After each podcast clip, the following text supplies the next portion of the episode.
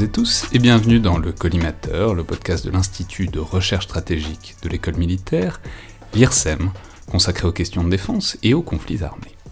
Aujourd'hui, pour ce nouvel épisode des Têtes chercheuses, où donc on parle, on discute d'un article, d'une contribution euh, scientifique en tout cas, et de la manière dont elle a évolué ou dont elle a subi l'épreuve du temps, euh, éventuellement, j'ai le plaisir de recevoir Julien Malizard, donc titulaire adjoint de la chaire économie de défense euh, de l'IHEDN, l'Institut des hautes études en défense nationale, qui est déjà passé dans le podcast il y a longtemps, c'était pendant le confinement, c'était dans le bunker où vous nous aviez parlé euh, de Lord of War, qui est pas très éloigné euh, des préoccupations dont on va discuter aujourd'hui.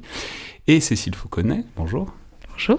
Bienvenue dans le Collimateur, puisque c'est la première fois qu'on vous reçoit. Vous êtes chercheur économie de défense à l'IRSEM au sein euh, du domaine armement et économie de défense. Et on est donc ici pour discuter d'un article, un papier, une contribution en tout cas que vous avez écrit ensemble avec un troisième co-auteur qui est Antoine Pietri, euh, aujourd'hui maître de conférence à l'Université de Montpellier, qui est passé par l'IRSAM aussi euh, il y a quelques années. Papier qui, est donc en anglais, qui s'appelle French Arms Exports and Interstate Conflicts, An Empirical Investigation, euh, paru dans un numéro spécial de la revue Defense and Peace Economics. Alors, il s'agit donc on l'aura compris, ou pas forcément en fonction de, mon accent anglais, mais de, parler des exportations d'armes euh, de la France et de euh, l'impact, disons, de ces exportations d'armes sur les conflits, sur les guerres. Euh, alors, c'est replacé dans un tableau plus général, puisque vous comparez la France avec d'autres pays, et bon, d'une manière générale, la question c'est de savoir si vendre des armes, euh, ça, ça, ça, amène à plus ou moins de conflits, plus ou moins vous allez évidemment affiner tout ça. Mais d'abord, dites-nous peut-être euh, comment s'est fait la jeunesse de ce papier, c'est-à-dire d'où est venue l'idée, d'où est venu le besoin, et ensuite comment est-ce que vous avez euh, éventuellement choisi le casting d'ailleurs, comment est-ce que vous avez décidé d'écrire ce papier ensemble? Je sais pas qui veut commencer. Julien Malizard Oui. en fait, c'est un papier qu'on a écrit à, à trois. À trois. Euh, l'idée de ce papier, c'était un peu de mélanger nos, compétences, puisque euh, j'étais plutôt intéressé sur les questions d'exportation au sens large, mais plutôt les mesures de l'exportation, euh, d'armes. Antoine plutôt sur les Antoine Pietri sur les conflits armés, et puis Cécile qui était en, recherche de, financement pour sa thèse, souhaitait poursuivre sur ces questions de conflits et d'exportation.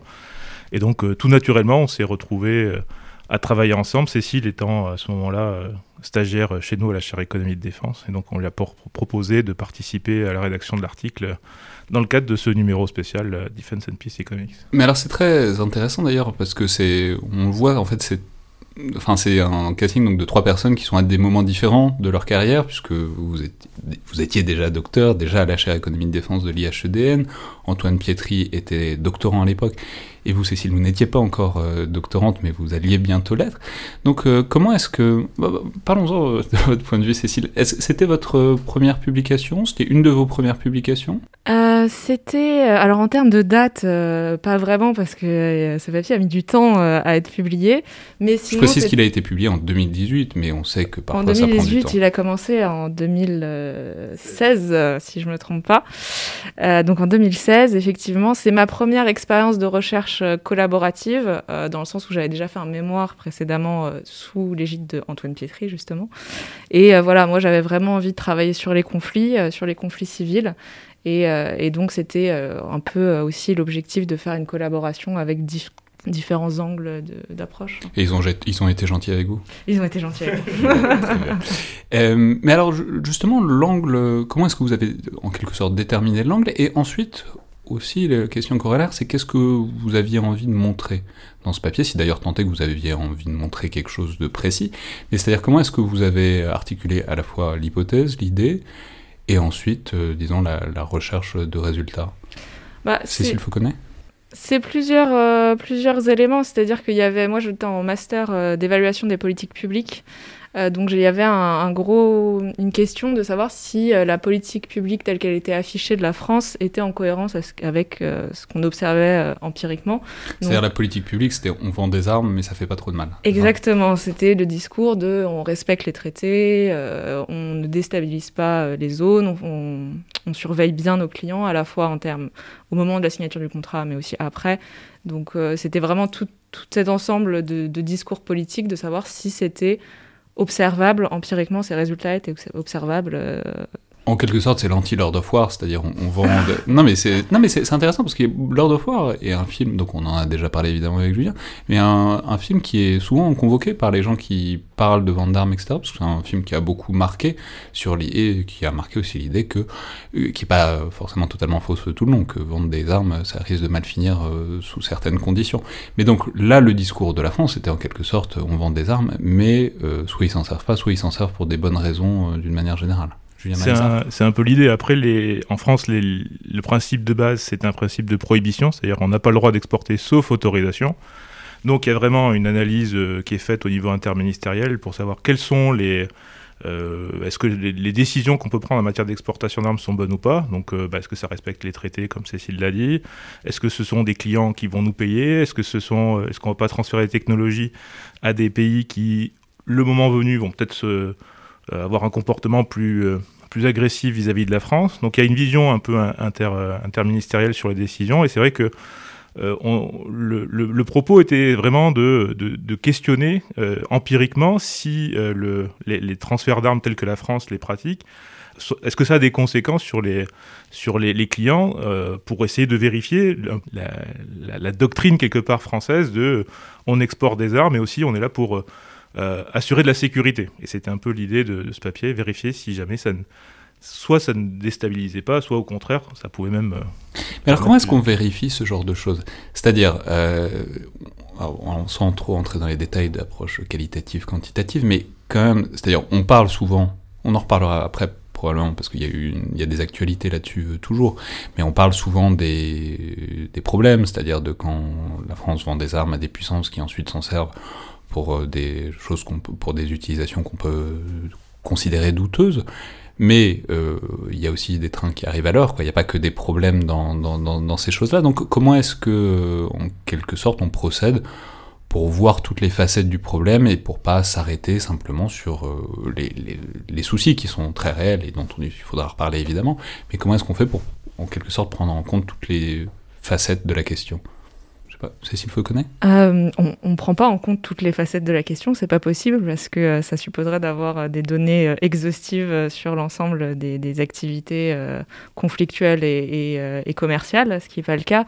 Donc nous, on a fait des choix dans notre article, on s'est concentré uniquement sur les conflits civils avec deux oppositions, le gouvernement contre la population un groupe organisé ou non. C'est-à-dire, euh, alors on en parlait récemment dans une émission avec Emma Soubry, mais globalement, quand on exporte des chars Leclerc, est-ce que ça sert à réprimer des manifestations, par exemple, ou est-ce que ça sert à faire d'autres choses éventuellement? Exactement, voilà. Donc ça, c'est le premier choix, donc c'est de se mettre uniquement dans ce cadre de conflits civils et pas de conflits internationaux, comme euh, euh, on, peut s'y attendre. Et le deuxième choix, ça a été de se concentrer sur un type d'armes particulier, qui sont les Major Conventional Weapons, qui sont en fait les gros systèmes d'armes, qui ne sont pas les petits fusils, les euh, les choses comme ça que de toute façon la France ne produit pas ou, très peu. Donc voilà, donc déjà on restreint la question à ce qui est accessible euh, comme données et à ce qui nous semble pertinent de mettre ensemble. Donc pas les, pas les fusils d'assaut et pas les missiles balistiques, puisque ça, de toute façon ça se vend pas beaucoup par la France, mais plutôt les choses intermédiaires. Alors si on a des exemples très concrets, c'est quel genre de de, choses quoi. Eh ben, on va retrouver des, des, avions de chasse, euh, des frégates, euh, des véhicules blindés, donc l'ensemble du spectre euh, qui est produit par l'industrie française, à l'exception effectivement des armes légères et petits calibres, qui de toute façon en France, en tout cas pour les questions de, de défense, sont plutôt restreintes. Il n'y a pas beaucoup d'industrie à son niveau. Mais alors ces données-là, c'est-à-dire, alors je, vais préciser tout de suite, c'est un article qu'on peut consulter en, ligne par ailleurs, mais c'est ce qu'il y a de frappant et qui moi m'est pas très habituel, c'est que c'est que c'est qu'il y a des équations. Ce qui, ce qui, ce qui pour moi est toujours très déroutant. Mais euh, il y a beaucoup d'équations et vous en faites euh, des, choses. Euh, c'est-à-dire c'est très intéressant parce que moi, n'ayant pas l'habitude de lire des articles avec des équations, ou en tout cas n'ayant certainement pas l'habitude de les comprendre, euh, je, suis prêt à, croire absolument tout ce que vous me dites quand vous mettez une équation quelque part dans, l'article. Mais Qu'est-ce que vous, déjà vos équations, parce qu'on voit bien, c'est des, choses, c'est des questions de conflit, de vie, de mort, de dégâts, de vente d'armes, etc. Comment, quel type de données on prend pour les mettre dans une équation, et ensuite, euh, qu'est-ce qu'on en fait de cette équation, qu'est-ce qu'elle montre, qu'est-ce qu'elle prouve, si tant est qu'elle prouve quelque chose d'ailleurs. Cécile Foucault euh, les équations alors les données, donc on, nous on a plusieurs sources de données. Euh, on a des données, euh, donc globalement c'est des données internationales euh, faites par des, centres de référence. Pour les données d'exportation d'armes, c'est les données du CIPRI. Et pour les données. Donc le CIPRI, on va rappeler, c'est le ah centre, c'est l'institut d'études sur la paix de Stockholm, donc un institut nordique qui produit des données chaque année sur les exportations d'armes. Enfin, qui produit beaucoup de données qui sont en libre accès, qui sont de qualité, donc qui sont très utiles pour tout le monde pour en faire des études, quoi. Et la deuxième source de données, donc pour mesurer les conflits, euh, ce sont les données du nombre de morts en fait euh, constatées dans les pays dans le cadre de conflits civils. Et ça, c'est des données de l'UCDP Prio, euh, qui sont pareil, une base de données internationale très bien référencée, avec beaucoup de monde qui travaille dessus et qui sont relativement canons dans notre discipline.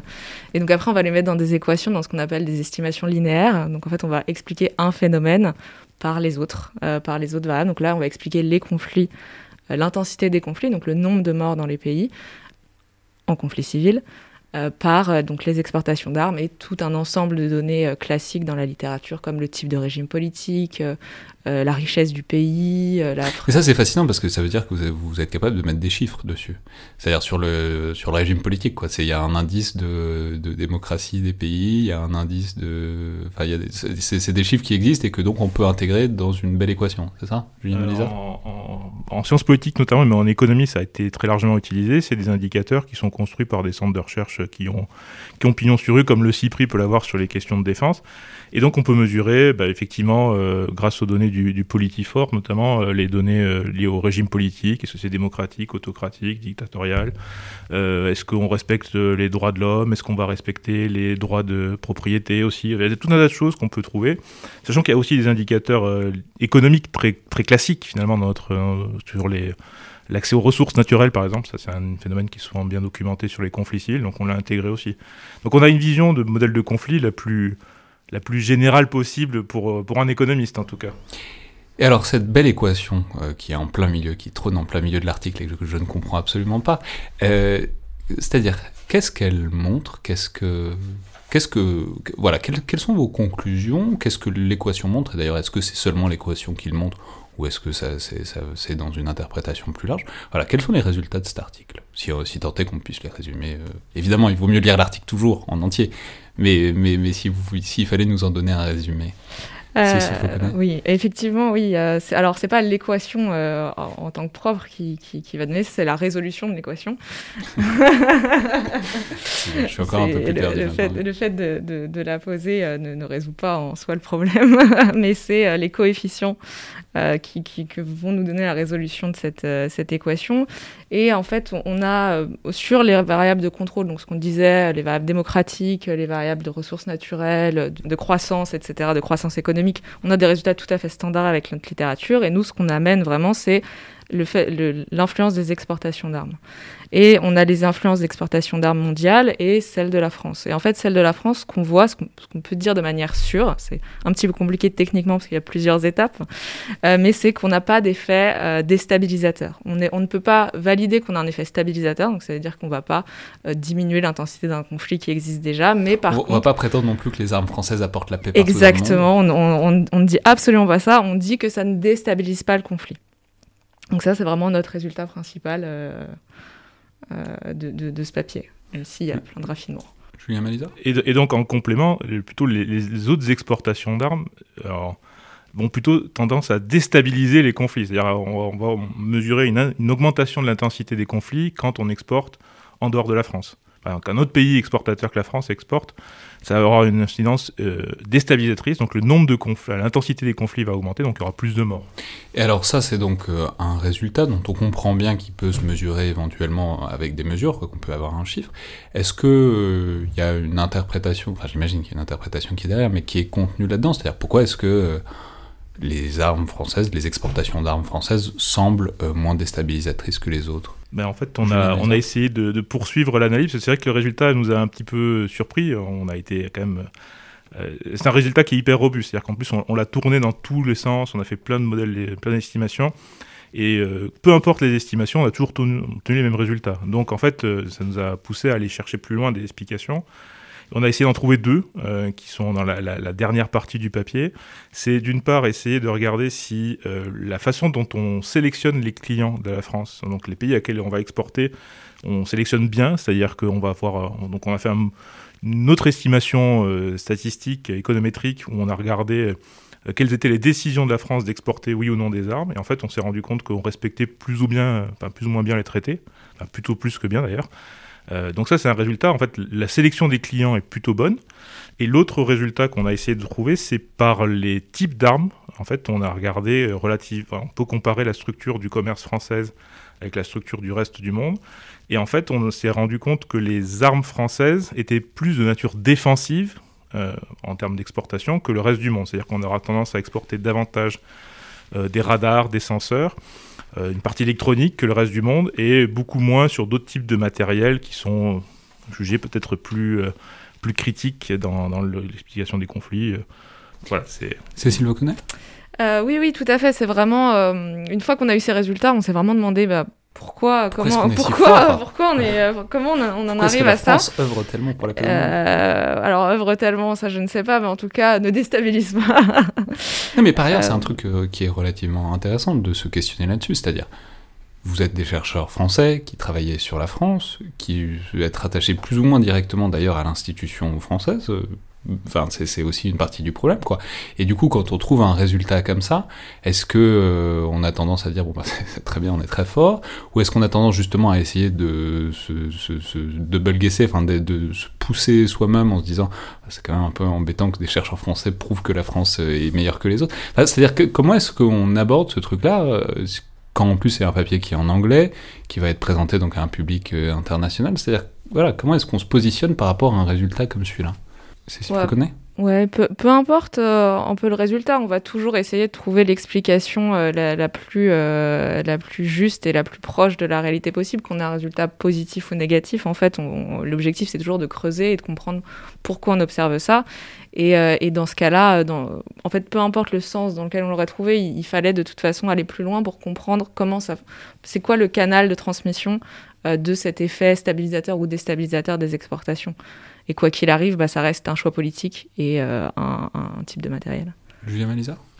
Euh, bah, Je pense que Cécile a tout dit. Effectivement, le, je pense que c'est vrai que la, difficulté qu'on a, c'est que nous, quand on a vu le résultat, comme je disais tout à l'heure, et quand on a vu le, le fait que peu importe la spécification économétrique qu'on prenait, on avait toujours le même résultat.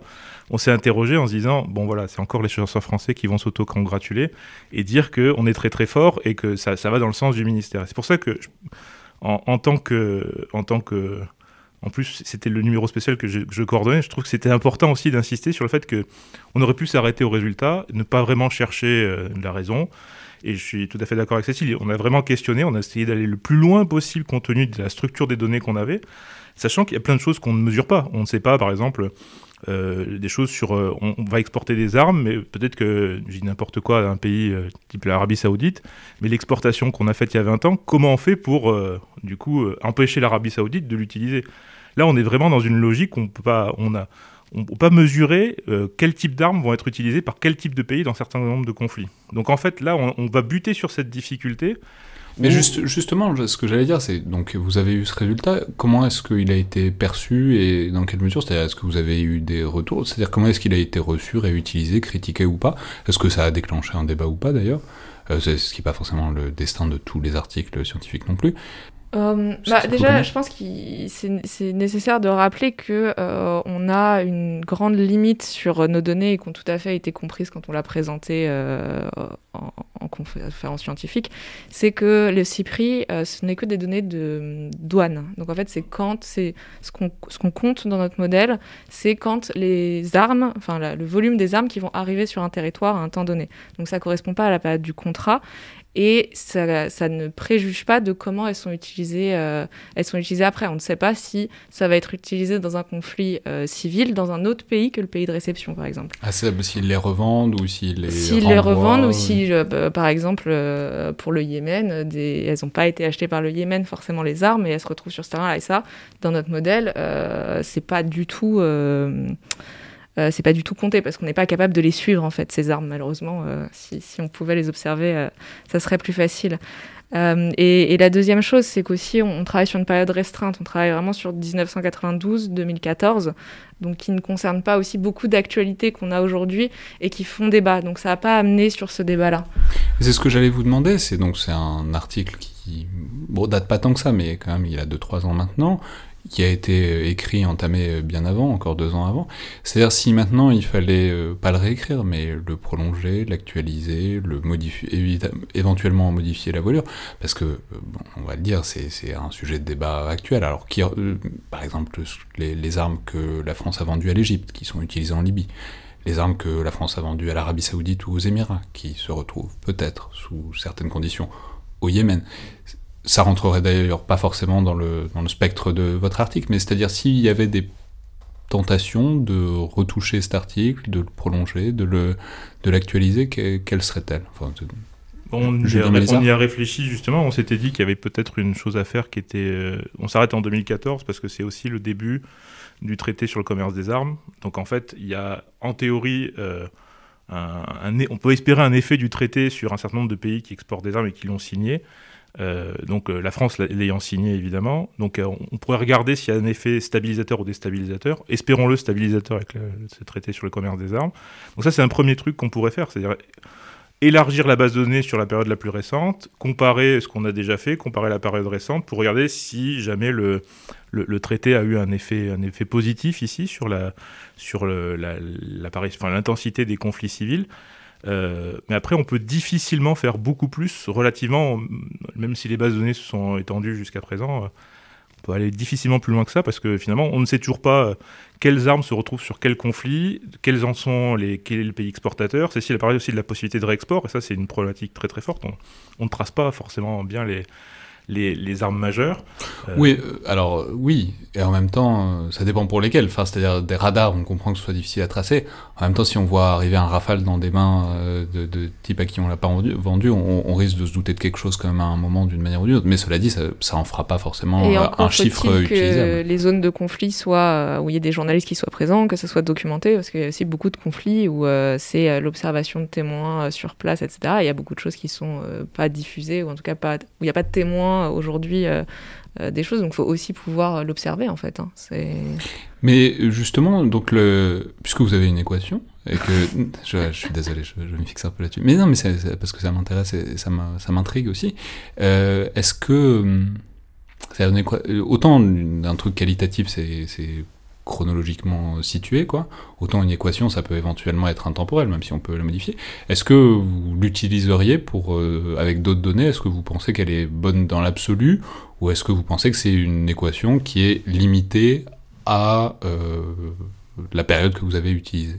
Bah, C'est vrai que le modèle est quand même euh, assez général. Donc je pense qu'il a, il a un potentiel de réutilisation qui est assez important. Après, on n'a pas... En fait, on a un modèle théorique, mais qui est très très liminaire, c'est-à-dire qu'en fait on s'est essentiellement appuyé sur les travaux de la littérature pour fonder ce qui nous semble être l'équation de conflit qui est la plus, la plus vraisemblable possible relativement aux données disponibles et et à, ce que montre la littérature. Mais donc l'intérêt de, ce, de, cette approche-là, c'est que finalement on peut, facilement la réutiliser dans d'autres contextes. Euh, nous, on s'est, intéressé aux conflits civils.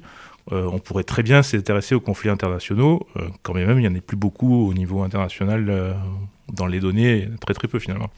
Donc finalement, c'est facilement généralisable en fait, c'est l'intérêt de l'approche.